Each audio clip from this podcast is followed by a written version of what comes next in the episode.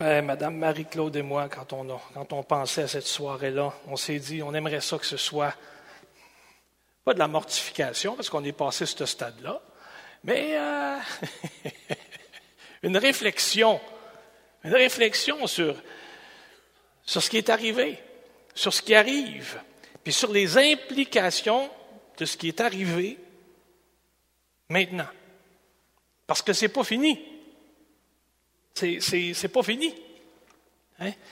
Alors, ce n'est pas mon habitude, mais euh, je vais aborder le vendredi saint cette année euh,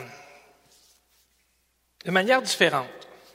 C'est-à-dire que c'est évident qu'on sait qui on est en Jésus, on sait ce qu'il a fait pour nous, hein, on sait ce que ça a coûté, mais il nous a laissé un exemple, pas, juste de vie, mais aussi un exemple de comment un chrétien doit vivre et mourir. C'est qu'on va parler de mort ce soir, parler de souffrance ce soir. On va parler du comportement chrétien dans la souffrance et entouré de mort. C'est ça qu'on va faire ce soir, avec le sourire aux lèvres. on va parler de notre fin prochaine, puis non, non, on ne boira pas de Kool-Aid, laissez faire. bon, toujours est-il. Tournez vos, ouvrez vos Bibles dans Luc. là, j'ai dit à Mathieu en rentrant, j'ai dit là, il n'y a pas de PowerPoint, il n'y a pas de diffusion. Comme, si vous êtes à la maison, vous n'avez pas de défaite, la Bible n'est pas loin, allez chercher ça. Ce n'est pas un artefact, ce n'est pas un bibelot, c'est un outil. Hein. Et je sais, je sais, je sais, j'ai des gens qui ont dit, oui, mais c'est tellement pratique quand vous mettez ça dans le bas de l'écran. Oui, une fois de temps en temps, on veut arrêter d'être pratique. Puis on veut, on veut avoir la Bible. Hein? Alors ouvrez vos Bibles dans Luc, 23e chapitre. Luc 23, les versets 44 à 46. On n'a pas eu l'occasion de tenir cette année des rencontres en soirée à l'Église. Hein? Puis là, je me rends compte que si notre Église est si lumineuse en journée, en soirée, c'est pénible. je ne vous vois pas beaucoup.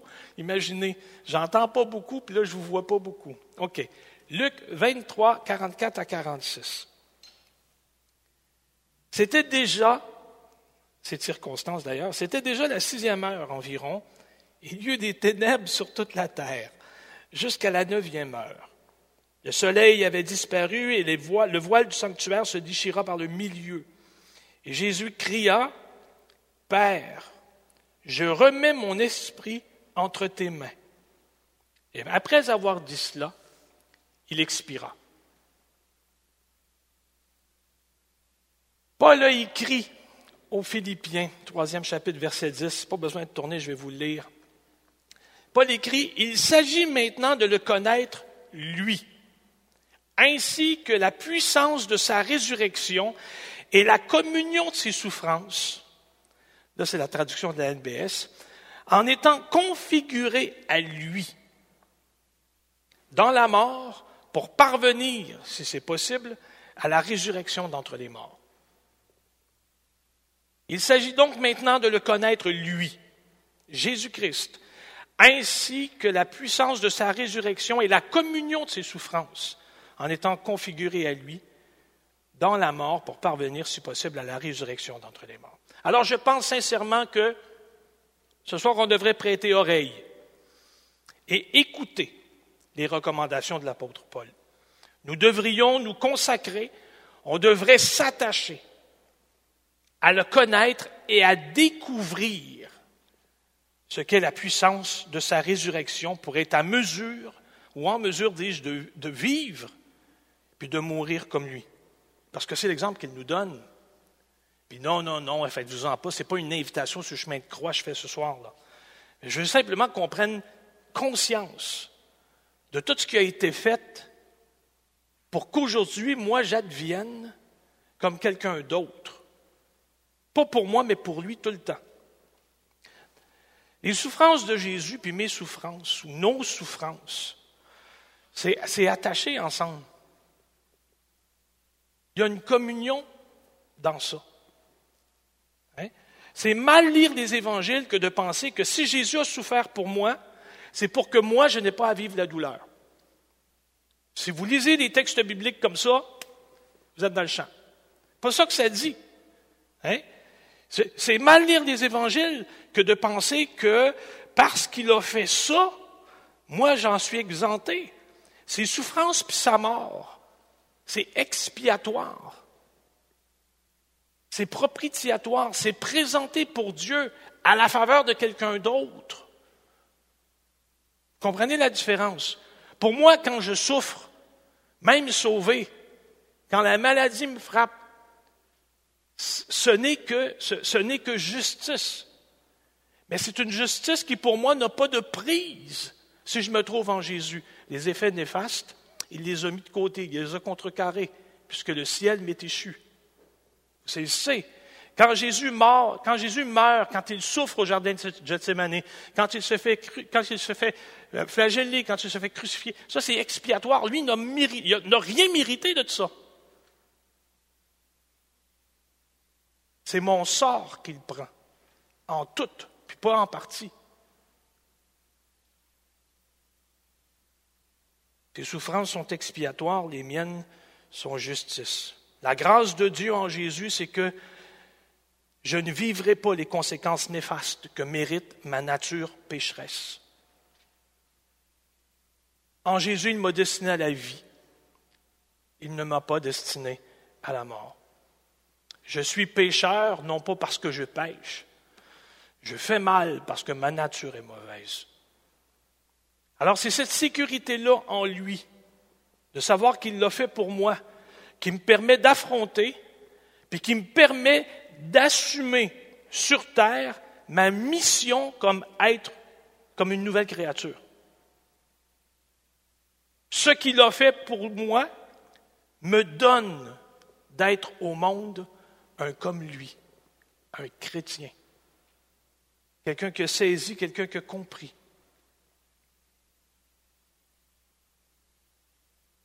La pierre d'achoppement qu'est la croix n'existe plus si je présume qu'il s'est fait pauvre pour m'enrichir financièrement. Je m'explique. La pierre d'achoppement. Tout le monde dit, l'apôtre Paul dira, la croix, c'est folie pour ceux qui périssent mais elle n'est plus folie quand j'estime qu'il s'est fait pauvre pour que moi, aujourd'hui, je sois riche, matériellement. J'ai rien compris. La croix, la m'empêche pas de vivre quand je réfléchis comme ça.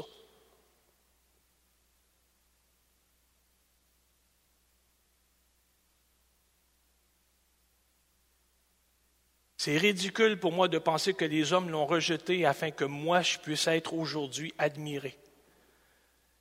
De dire qu'il s'est sacrifié pour que moi je sois, c'est ridicule. C'est pas comprendre, c'est mal saisir. Jésus, Jésus, a justement enseigné le contraire. Il a dit dans l'évangile de Marc, 8e chapitre, verset 34, Quiconque veut venir après moi, qu'il se renie lui-même, qu'il se charge de sa croix et qu'il me suive. Le salut en Jésus-Christ est quelque chose de gratuit.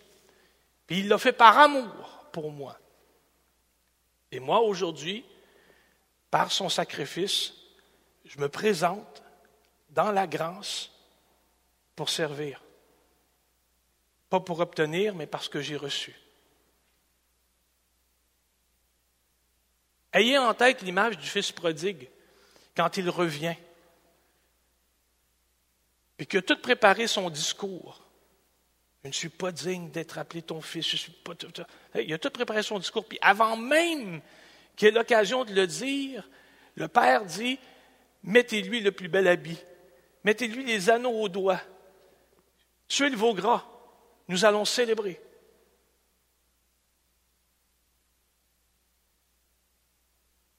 Imaginez après quel service le Fils prodigue va, donner au Père.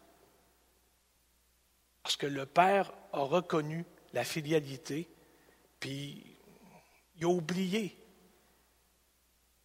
Il a mis de côté la faute. pour l'honorer, pour le bénir. À partir de là, le Fils qui a compris sert par amour. Si quelqu'un veut venir après moi, qu'il se renie lui-même, qu'il se charge de sa croix, qu'il me suive. L'apôtre Paul écrira, car si nous souffrons avec lui, il est vrai que nous serons glorifiés avec lui. Pierre écrira, lui, c'est à cela que vous avez été appelés, parce que le Christ lui-même a souffert pour vous, vous laissant un exemple afin que vous suiviez ses traces, dans la vie comme dans la manière où il est mort. Parce qu'on a quelque chose à apprendre de la manière dont Jésus a été livré ou s'est livré et dont il est mort la manière dont il est mort, on a quelque chose à apprendre de ça. Quand il est à la croix, on voit deux choses. On voit le prix payé pour m'amener à la gloire, puis on, on voit ce qu'il faut faire pour accéder à la gloire. Quand approche l'heure de la mort, il faut que tu te rappelles d'une chose, celle dont Jésus s'est rappelé. Il faut que tu t'en rappelles c'est que Dieu règne. Quand l'épreuve arrive, il faut que tu te rappelles d'une chose. Dieu règne. Alors que tout le monde pense que c'est la finitude, que tu vas disparaître, qu'on ne te verra plus, qu'on va oublier ton nom à jamais, souviens-toi d'une chose, Dieu règne. Ton nom, il l'a inscrit dans le livre de vie. Es-tu inscrit dans le livre de vie? Est-ce que tu lui as donné ton cœur? Est-ce que tu lui as donné ta vie?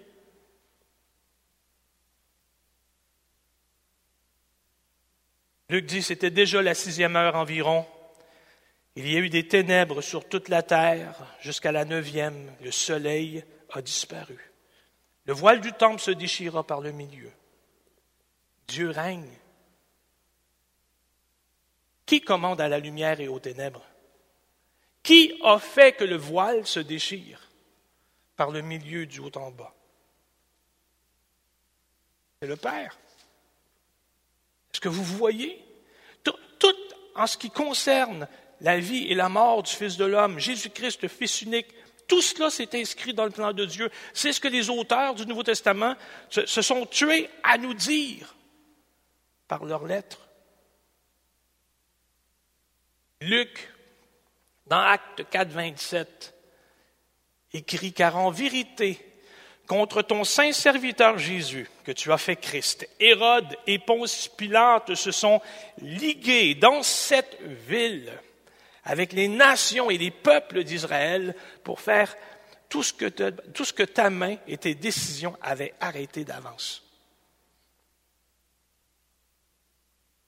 Est-ce que vous vous rappelez de la sublime déclaration que Jésus-Christ a fait devant Ponce Pilate? Quand Ponce Pilate lui dit Mais, pourquoi est-ce que tu me réponds comme ça? Pourquoi est-ce que tu gardes silence? Ne sais-tu pas que j'ai pouvoir sur toi de vie et de mort Et Jésus de dire Ce pouvoir ne te serait pas donné s'il venait d'en haut. C'est le Père qui décide, c'est pas toi. Je m'excuse, gouverneur romain, mais non. C'est pas toi qui décides. Dieu règne. Dieu était là, présent. C'est en toute connaissance de cause que Jésus va dire aux gens venus l'arrêter au jardin de Gethsemane. Il leur dira dans Luc 22, 53, c'est bien là votre heure. C'est là votre heure et l'autorité des ténèbres. Et encore là, essayez d'imaginer la puissance et l'ampleur de son autorité. Toute la puissance des ténèbres n'aurait même pas eu une heure si Dieu ne l'avait pas déterminé d'avance.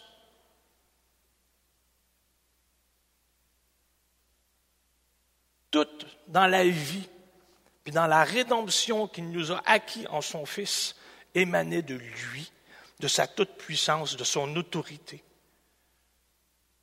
C'est lui. C'est à lui qu'on doit prier. Celui qui règne alors que l'ennemi de nos âmes est obligé d'attendre son heure pour agir. Parce qu'il ne peut pas agir avant. Parce que Dieu ne lui donne pas la permission, parce que Dieu ne lui accorde rien, parce qu'il est vaincu. La mort a perdu son aiguillon. C'est lui qu'on doit prier. Que signifiait que les ténèbres à midi soient là ou que la déchirure du rideau du temple? Qu'est-ce que tout ça signifiait sinon que Dieu n'était pas impassible avec la tristesse? Qu'il y ait des ténèbres à midi, que le voile du temple se déchire, tout cela montrait simplement que le Père était attristé par la décision des hommes.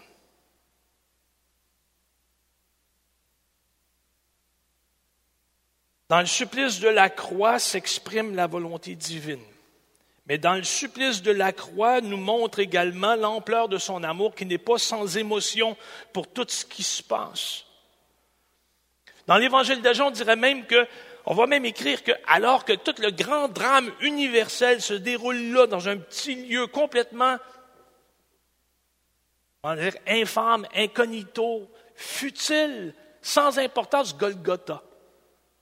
Alors que tout l'univers entier se concentre à ce point-là,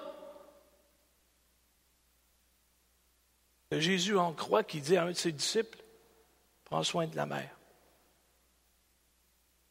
Fils, voilà ta mère, mère, voilà ton fils. Dieu n'est pas impassible, Dieu n'est pas insensible à la douleur. Hein? Et tout ça, ça s'exprime au calvaire, à Golgotha. Tout ça, c'est là, dans la mort de Jésus-Christ. C'est là que s'exprime la volonté divine qui n'est pas sans émotion. Comme un père prend soin de ses enfants, même affaire, le Père céleste va être concerné par nos choix. Il sait de quoi nous sommes faits. Il sait que nous sommes poussière. Les clous, la lance, la couronne d'épines le bouleverse tout autant que les respirateurs artificiels, que les aiguilles intraveineuses ou les tubes qu'on insère dans le fond de la gorge. De la même manière, Dieu s'attriste de la haine des hommes religieux quand ils assassinent leurs semblables pour des convictions religieuses futiles. Cette semaine, on a reçu, j'ai reçu des nouvelles d'un collègue à Toronto, Ottawa, je pense, révérend Donald Chasson, qui disait qu'en Afrique, des chrétiens avaient été assassinés. Des hommes armés sont rentrés dans l'église, ont tiré dans le tas. Encore. En 2021, il y a des martyrs. Quand on ose nous le dire. L'Église chrétienne dans son ensemble, tant catholique que protestante, l'Église chrétienne dans son ensemble sur terre fait partie, des, fait partie de, la, de de population qui est la plus persécutée au monde. Dieu s'attriste de voir ça. Tout comme dans l'Église naissante du Nouveau Testament, les troubles venaient autant de l'extérieur que de l'intérieur. Dieu s'attriste de ça. Dieu n'a jamais voulu la mort de qui que ce soit. Dieu n'a jamais voulu la mort de ses opposants. Jésus va dire à Pilate, ne penses-tu pas que d'un seul mot de ma part, des légions d'anges viendraient là à mon secours pour t'exterminer, toi, puissance du monde? Les apôtres et les premiers disciples ont suivi ces pas. Ils ont choisi le témoignage. En grec, on dira, ils ont choisi le martyr, parce que c'est ce que ça veut dire être un témoin, c'est être un martyr.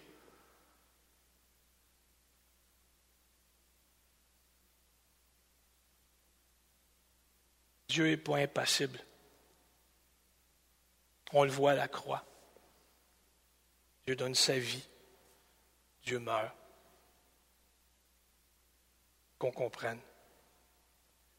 Il faut se rappeler qu'on n'est pas immortel. On est éternel. Alors quand vient le jour de la mort, c'est là que vous pouvez afficher un sourire, derrière les masques. Mais quand vient le jour de la mort, c'est là que le chrétien, lui, pense à demain. Avez-vous remarqué ça? Moi, j'en ai vu des gens mourir. Des croyants puis des non-croyants. qui souffrait, qui qui était angoissé. Les croyants aussi sont stressés, sont nerveux. Quand la première fois tu pars en voyage, puis euh, tu n'as jamais pris l'avion, c'est stressant. Mais quand tu le sais que tu pars en voyage, puis que ce n'est pas en avion, c'est un petit peu intimidant. Mais les croyants, au jour de la mort, pensent à demain. Jamais vu ça. Père, de dire Jésus, je remets mon esprit entre tes mains. Jésus savait, et nous devons nous en souvenir, la mort ne signale pas la fin. La mort a perdu son pouvoir. Elle ne marque pas non plus, dis-je, le début d'un sommeil ou d'une inconscience.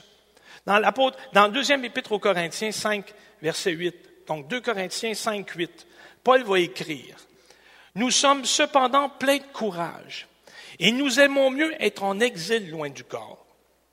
Belle image pour dire, puis ici, hein, pour être chez nous, près du Seigneur. Il écrira la même chose dans Philippiens 1, verset 23. Donc, nous mourrons et nous voulons le faire comme Jésus, c'est-à-dire nous rappeler que notre esprit est à Dieu. C'est de là qu'on vient et c'est là qu'on va. Contrairement à, à, la parole qu'on dit toujours, tu es poussière et tu retourneras à la poussière. Non. Je suis à Dieu et je retourne à Dieu. Parce que mon Père est venu me chercher. Dans le jardin maudit, où je me promenais, le Père est venu à ma recherche et il est venu me prendre. Jésus le dira dans Jean 14, pour que là où je suis, vous y soyez aussi. Il faut se rappeler que Dieu nous tend les bras. Hein? Jésus dira, je remets mon esprit entre tes mains, Père. C'est intéressant. Je ne me recommande pas à la tombe. non, je ne me recommande pas du tout à la tombe, mais à mon Père.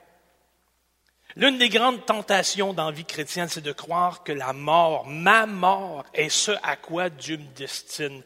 Pas du tout. Dieu me destine à la félicité. Dieu me destine à la réunion avec les miens. C'est à ça que Dieu me destine. À la gloire.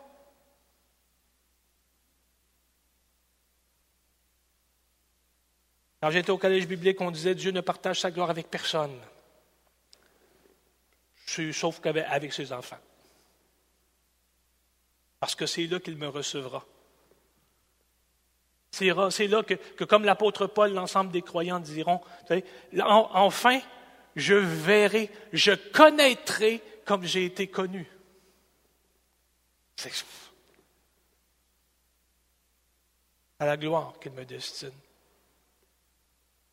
C'est là que je, ne suis pas sous la colère divine. Mon existence ne s'est pas déroulée dans l'absence de ses bontés à mon égard. Il n'y a rien de plus faux que ça.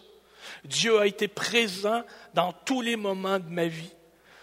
Sa bonté a été pour moi sans égale. Le monde pouvait, n'a jamais été en mesure de m'offrir ce que Dieu me donne. Jamais. C'est lui qui s'est fait malédiction afin que moi, je puisse vivre comme témoin alors qu'il est sur la croix entre ciel et terre, le chef et le rémunérateur de ma foi n'a jamais perdu confiance en son Père. Et il m'invite à sa suite. Je termine. Il faut se rappeler de laisser de côté les murmures, les plaintes, puis la rage contre Dieu. Parce que c'est enfantin, complètement inutile puis absurde. Pourquoi? Si au jour de ma mort, pensant que c'est fini, je maudis Dieu, quelle surprise quand je suis rendu l'autre bord. oups. Le oups final. Quelle surprise rendu l'autre bord que de l'apercevoir là. Ça ne vaut pas la peine. faut se rappeler de laisser de côté murmures, plaintes et rage. Dieu règne pour l'éternité. Alors, il ne faut pas que je m'imagine qu'un jour je ne le verrai plus. D'ailleurs, on le chante, hein? Tu es mon Père, tu es mon roi, tu es celui en qui je crois. Je sais que vous aviez en tête, je sais qu'un jour mes yeux verront Jésus. Mais celui-là aussi, marche. Mais tu es mon Père, tu es mon roi, tu es celui en qui je crois, pour aujourd'hui et pour l'éternité. Dieu s'attriste de nos errances. Il se réjouit de notre sanctification quand on le fait pour l'honorer, quand on ne fait pas pour gagner quelque chose. On en parlera dimanche. Mais Dieu se réjouit de notre consécration, de notre sanctification. Dieu, Dieu prend plaisir à l'offrande de nos cœurs quand on lui dit soudainement que c'est lui qui a toute la place, c'est lui qui a la première place, que sans lui on ne peut rien faire. Quand on le reconnaît dans toutes nos voies, quand on lui dit, moi je veux plus de toi. Si tu savais comme je veux plus de toi, et le Père dit, dis-le. Dis-le. Reste. Reste encore un peu.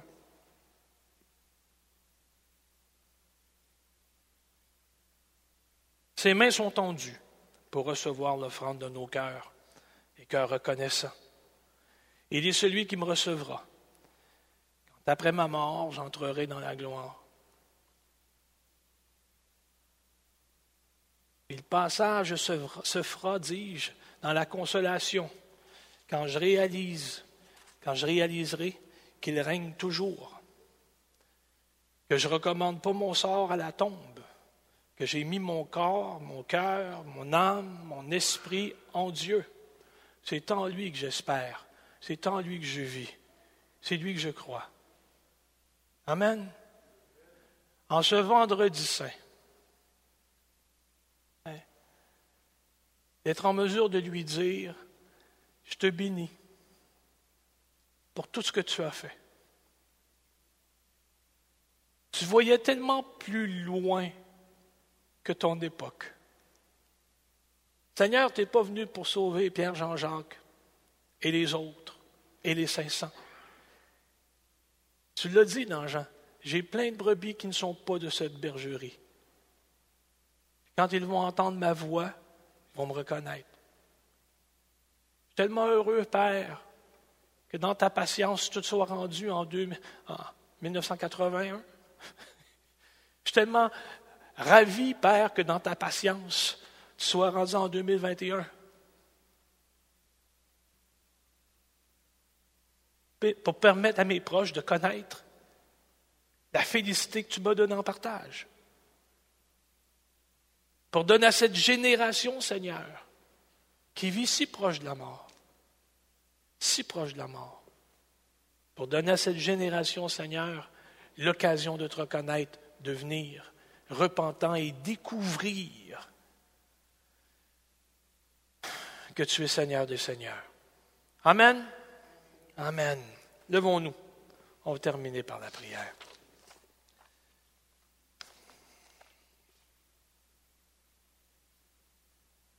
Seigneur Dieu, merci. Merci pour la croix. Merci pour la communion au Saint-Esprit. Merci pour les dons dans l'Église. Merci pour ta fidélité. Père, merci. Donne à notre témoignage d'être vibrant. Donne à, notre témoignage d'être vivant. Accorde-nous, Seigneur Dieu, dans ta grâce, hein, une faveur pour les hommes.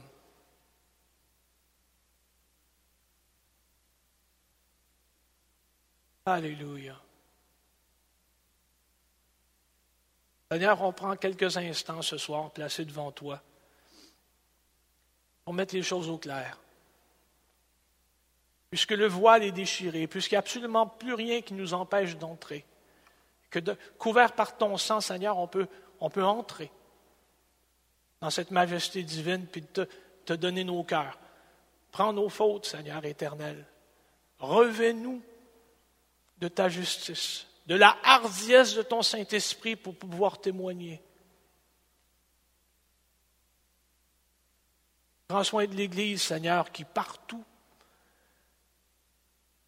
se consacre à porter témoignage, même au milieu de la haine et de l'incompréhension. C'est toi qui règnes. Alors glorifie ton nom en Jésus. Amen et Amen. Seigneur vous bénisse. Merci beaucoup d'être venu. Merci. Ceux et celles qui sont en ligne d'avoir pris le temps d'écouter. Dieu vous garde.